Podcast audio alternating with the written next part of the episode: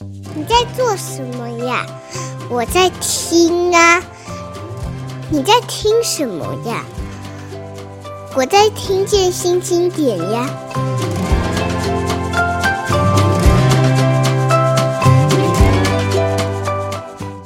听见新经典，我是新经典文化叶美瑶。今天跟大家请来的是一个，哎，我期待很久，但是 本来以为会非常非常难约，因为他超忙哈。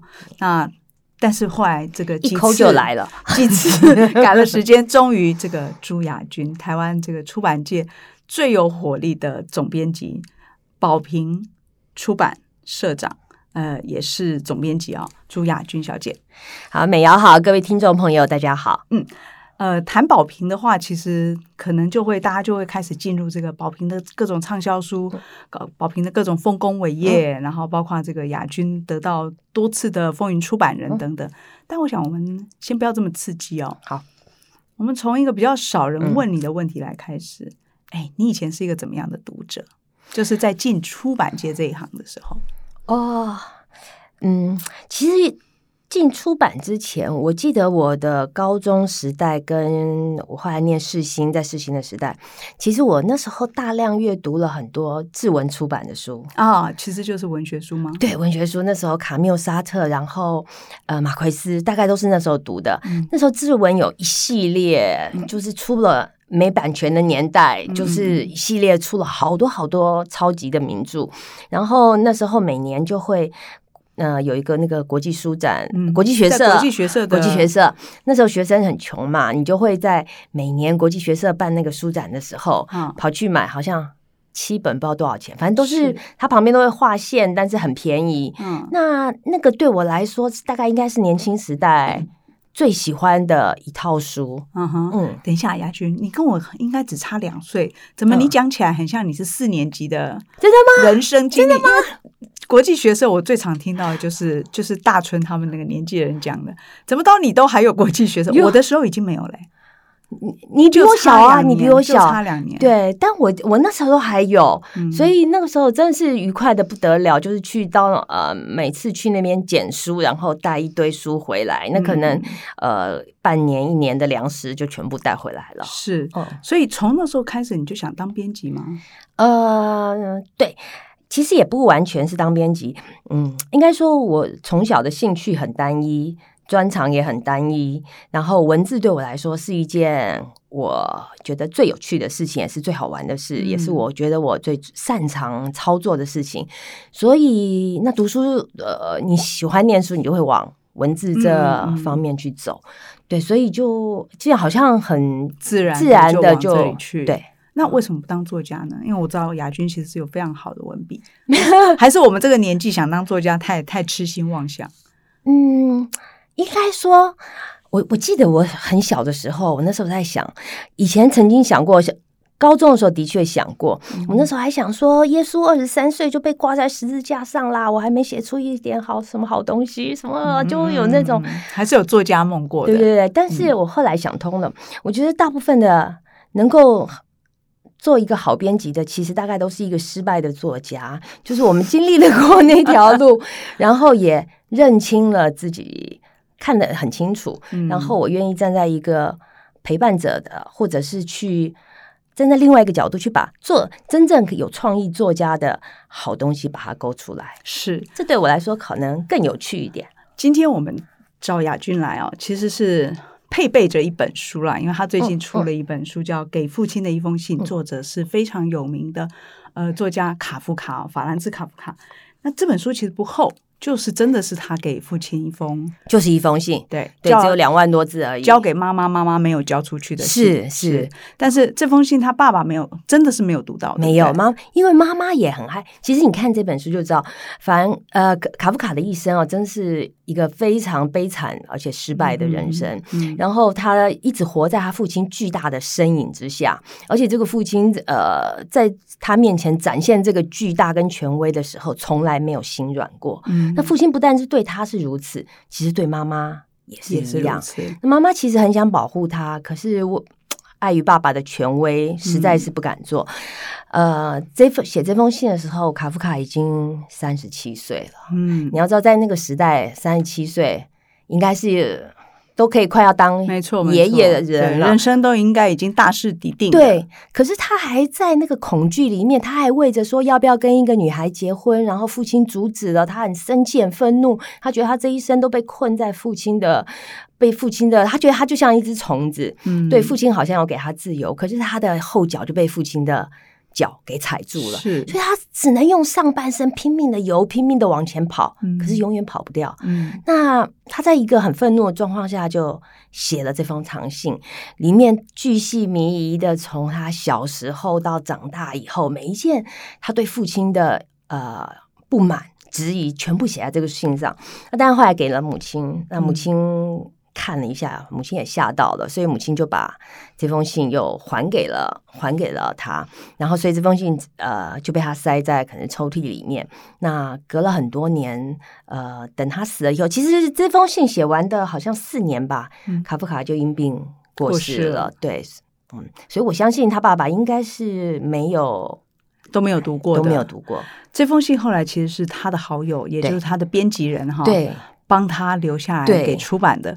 刚刚为什么直接从这个亚军做编辑跳到这个问题，就是其实编辑的重要就在这里了。就是说，很多作家很可能觉得自己写的不过就是一封信，对，不过就是一个呃刚刚开始的作品，那个眼光看出来这个东西应该保留的人，常常就是编辑。那当然，卡夫卡的妈妈也很重要。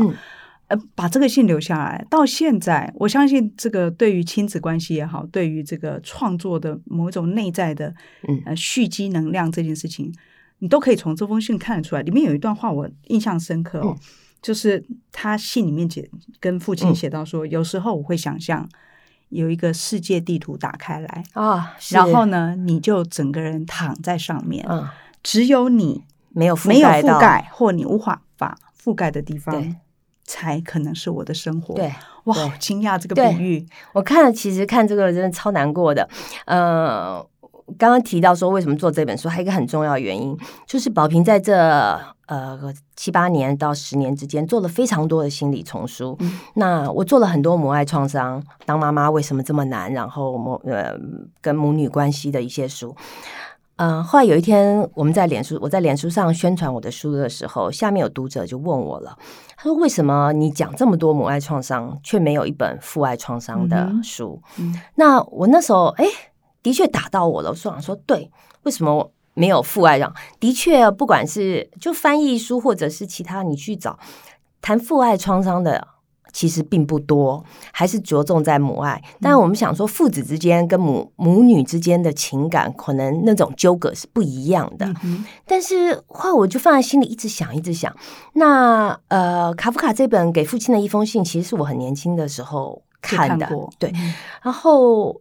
哎，有一天突然给我想到了，我觉得卡夫卡这一本书，因为以前看他都是从一个文学名著，没错没错，从一个大师的作品、一个大师的家书这个角度来看。嗯、那我后来在想到他的时候，觉得为什么他不能从另外一个角度来做？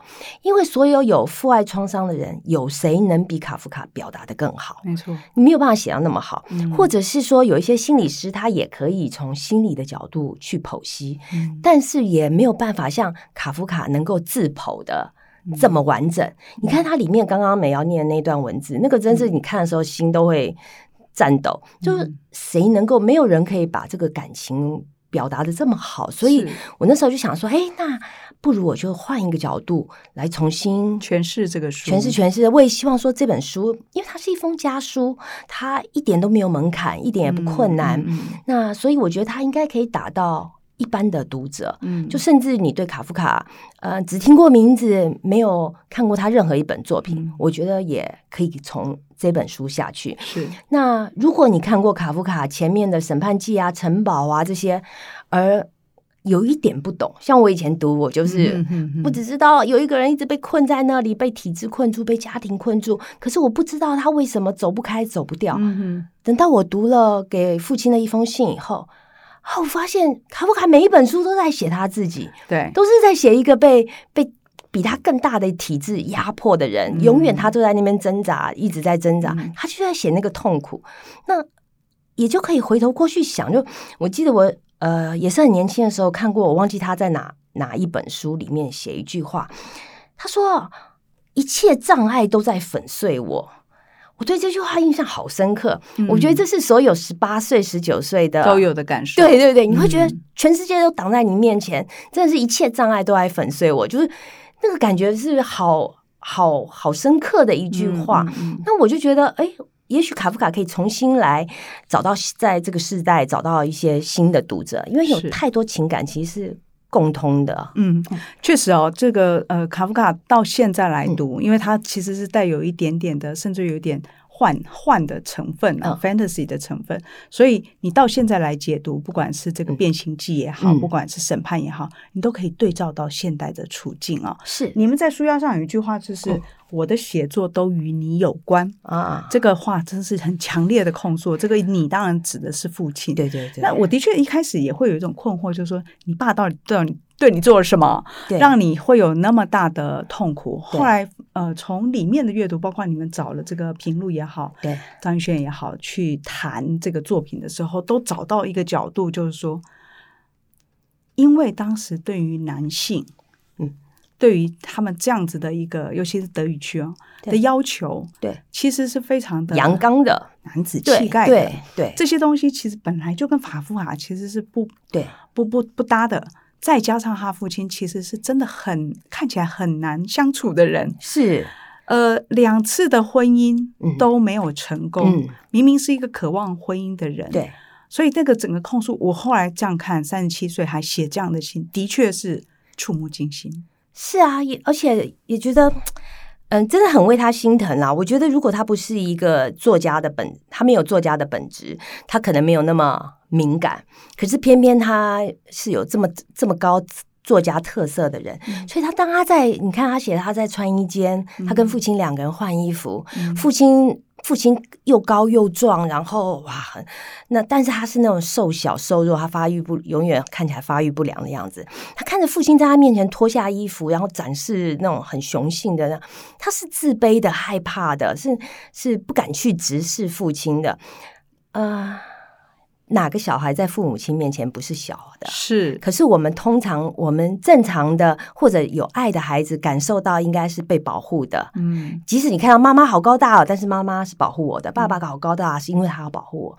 可是只有卡夫卡，因为父亲一。一贯的只以他自己，父亲其实是一个很自私的人，而且，嗯、呃，父亲所有家里的规则都是父亲说了算。他长期在这种我们说家庭的暴政下吧，就他并没有安全感，更没有被爱的感觉。嗯、所以当他看到父亲那样，他是会呃会羞愧的，会惭愧，就我不如你，嗯、而且我永远不如你，追不上你，对，嗯、永远永远都追不上他。那呃，我觉得。家庭的这个东西，我觉得真的是你看这封这本书以后，就会知道所有的卡夫卡的创作的全源跟一切的开始，嗯、我觉得都是从家庭关系开始。把一本文学书从一个心理的角度、性呃人格发育的角度重新诠释哦，那、嗯、我觉得这个亚军就是一直在示范一个做书其实是有多种的可能。嗯、不过我也想要倒回来。跟你重新回味一下，嗯、因为呃，雅君从进这一行，我知道的时候，你已经开了出版社了。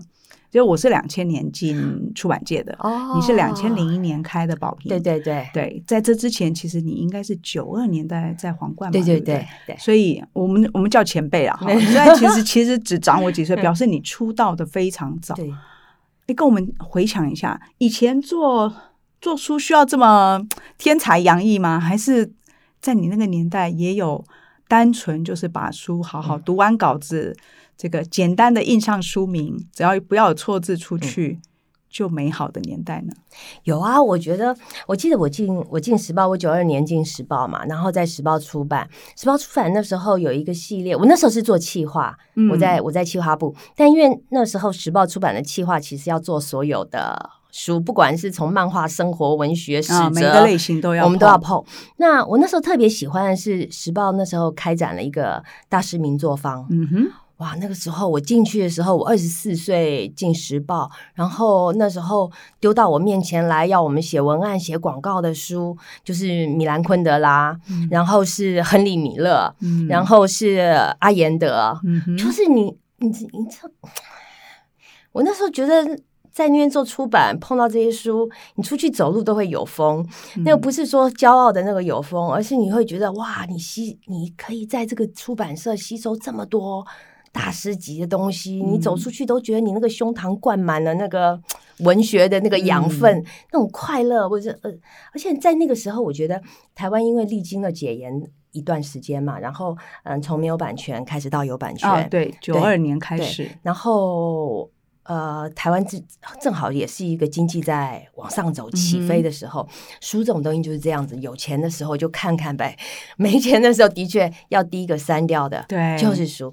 那那时候刚好台湾在经济起飞，所以大家其实有一种呃，除了一方面。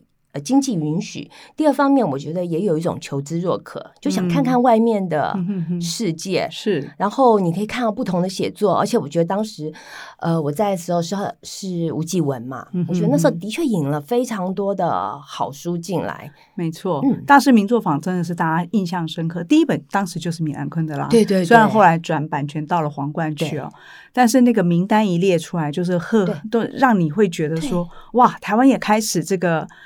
跟国际几乎同步，厉害的作家都有引进，但这个时光没多久嘛。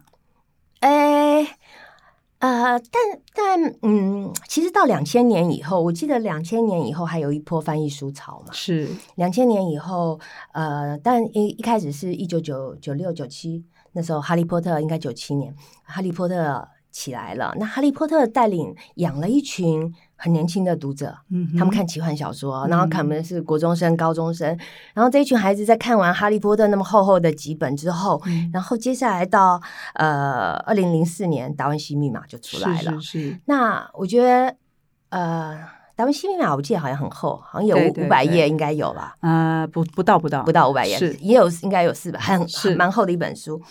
然后我觉得。呃，从两千年开始到零四年，《达文西密码》零零五年的《追风筝的孩子》《偷书贼》，然后零六年《姐姐的守护者》，嗯，然后到《暮光之城》。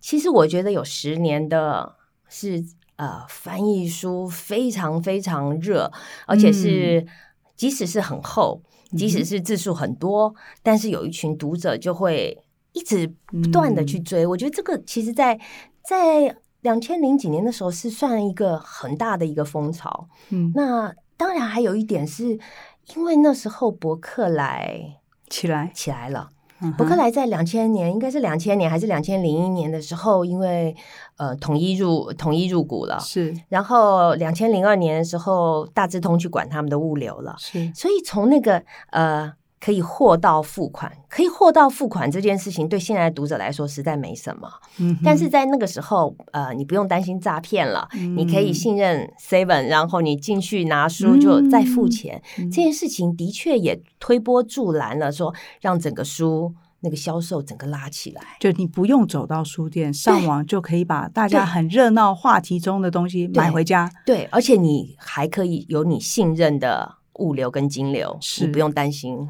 哎，但亚军在那个时候做的并不完全都是翻译书，对不对？我如果印象没有错的话，因为在你刚刚提到的这一段这个风起云涌的翻译书热潮之前，嗯嗯、我反而印象深刻的是你那个时候在皇冠做的，不管是 Kijangita 哦，对，或者是总裁师之心，对，对，就那一段日期应该是奠定你后来开宝瓶很重要的一个。算是什么呢？就是让你判断出版社应该做什么吧。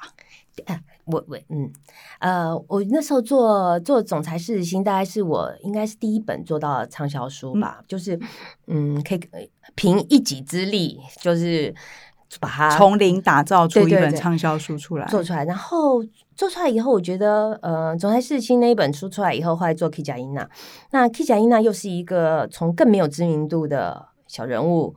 去做起来，嗯、那的确这这件事情让我，我觉得我也很幸运了。就我在三十岁以前就做了这两本书，让我有一个幸运。哦，那时候你还不到三十岁啊！这个这个真的很惊人。这个从零打造畅销书，也许很多有经验的人都可以，但是在三十岁不到的时候，等于你找到了一个很很很自信的知道什么书可以做得好。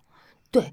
呃，也有不能说百分百，但至少我让我有一点信心了，就是说我我也许可，我也许除了我的阅读兴趣以外，我还有另外一只手可以做一点别的什么，嗯、而那个别的什么是可以养活我的兴趣的。嗯、我觉得这件事情对我来说真的是无比幸运的一件。这是你出来独立的很重要的原因吗？呃，也不完全。嗯，其实我出来独立有一个蛮重要的原因是，呃，皇冠是一个很大的出版社。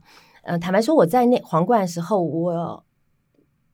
好，很多东西是没有办法碰到的，因为没有办法。嗯、你大的一个集团里面，你很多就分层了。嗯哼。那来了宝瓶以后，呃，我记得我买的第一本书叫《第一次看会计报表就上手》。嗯哼。因为我完全没看过。哦，OK。所以我对数字完全不知道。嗯。然后当呃会计拿了第一第一个月的报表来的时候，上面那个项目没有一个是我理解的。嗯哼。所以我就开始。呃，进宝瓶以后才真正开始，呃，从会计发行，发行以前你在黄在大出版社，你当总编辑，你觉得你知道，可是事实上太多细节你不知道，嗯，甚至怎么管理仓库，这管库存，怎么看仓库的这个库，这太多很细的东西。呃，都是到宝瓶以后来学的。就做编辑，其实完全你可以完全不碰那一块，对对对，也能够做的。只要看再版单就很开心了，对，对，对，只要知道书畅不畅销就好了，对，只要跟作者吃饭就好了，是。我那时候要来来来宝瓶，大概两年以后，我有一天突然想说，哎呀。要是我前老板早一点让我看到库存，还有教我看看得懂报表的话，也许我就不会出来了。嗯，也许就会胆怯了，对不对？对对对，就不会只看到畅销的一面，可能会看到出版的另一面。从这个，因为雅君刚刚在讲这些畅销的呃翻译书，再回到他自己三十岁以前自制书，其实我刚刚的好奇就是这个，因为在。宝瓶刚刚创立的时候，其实我就注意到一个状况，是你并不完全只做，因为你听起来是一个喜欢文学书的人，对，包括你这个年少的时候受的启蒙，在在这个时报大师名作坊，嗯、可是你却没有只想追逐这种文学光环。哦、呃，我看过你一个访问，就是你提到说要做，要要要把事情做大之外，就是要做。畅销书，它这个畅销书意思就是说要把书做畅销了。你也可以倒过来讲说，也就是你很快就意识到一件事情：做出版必须要考量对市场。是我我一直其实嗯，这一点我觉得我脑袋还蛮清楚，就是我一直一直觉得说，所有的梦想都要建筑在现实上面，就是你没有办法实现都不是梦想。所以如果我要实现我右手的梦想，我左手就必须要做一些。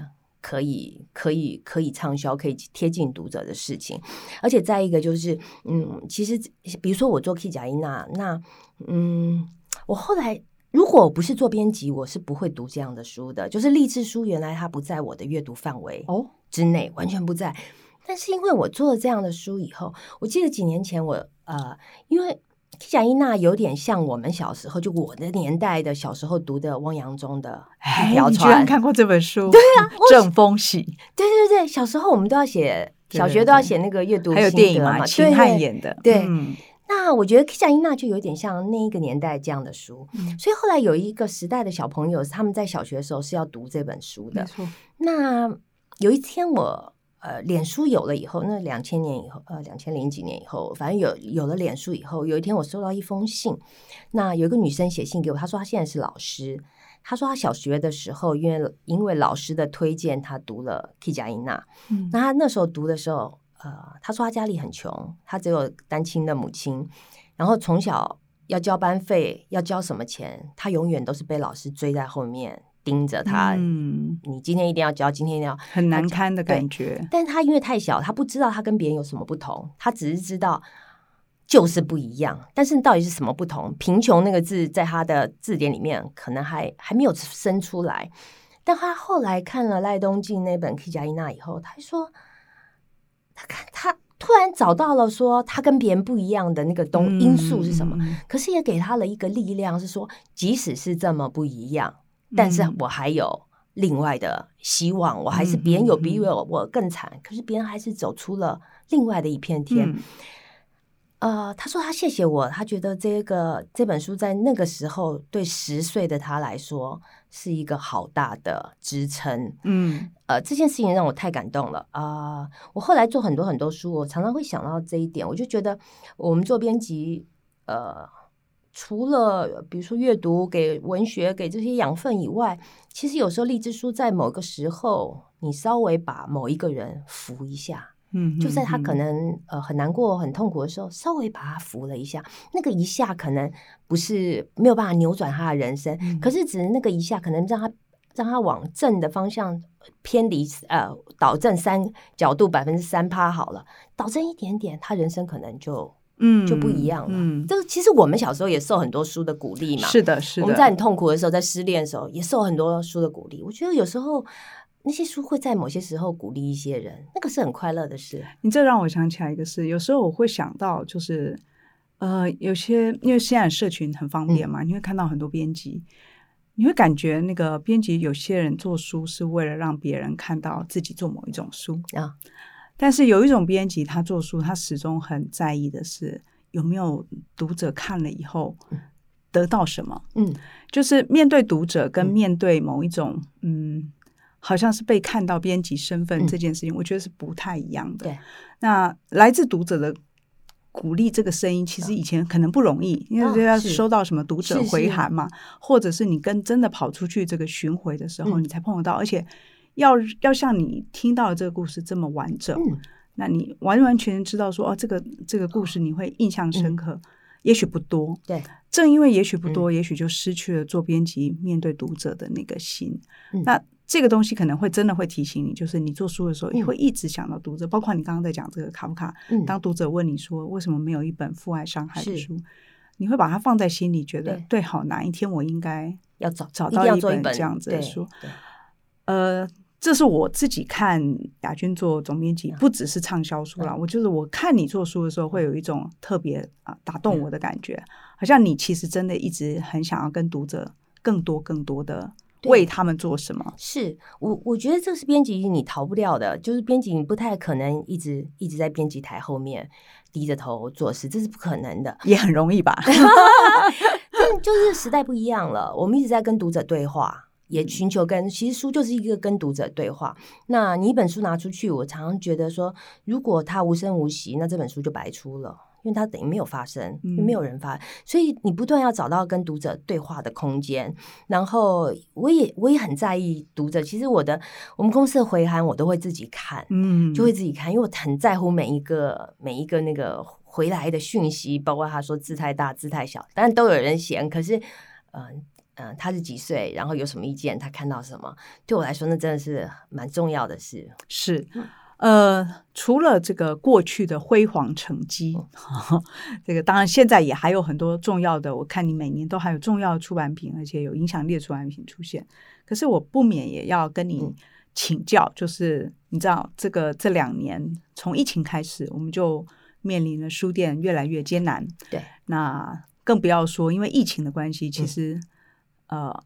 OTS 就是在网络上面，嗯、就是你能够大量的看到方便你的故事，嗯，呃，甚至于国际的几乎是同步。嗯、以前还要慢慢来排队来，现在几乎是所有的最好的东西都怼到你面前的时候，你太容易放下书，对你太容易放下内容，对，去找更好看的东西。那所以出出版所面临的处境，我觉得跟。过去我们年轻的时候看到什么出版大崩坏，日本那个时候对，或者是什么？我记得一九九二年的时候，版权从公版从这个不要版权变成需要版权，每一个阶段都会有危机，每一个阶段都会有啊，出版是不是不行了？可是这一次你怎么看？以及你都已经从从事三十年了，你有想过停下来吗？啊。Uh 有哎、欸，其实我这几年常常在想退休的事情。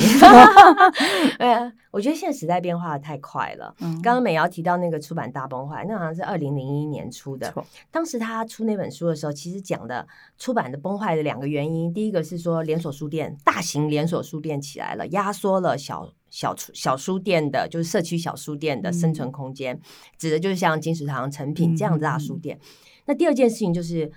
网络有了，嗯，网络有了，大家网络上什么什么消息都有，什么有趣的事情都有，嗯、分散了很大家的注意力。嗯、所以他当时写这本书是预言出版就快要完蛋了，所以他用出版大崩坏。嗯、那呃，这本书我有时候会鼓励一下自己，就是说二十年前就在就已经恐吓我们了，对对对。但是二十年过了，大家都还又找到了一个。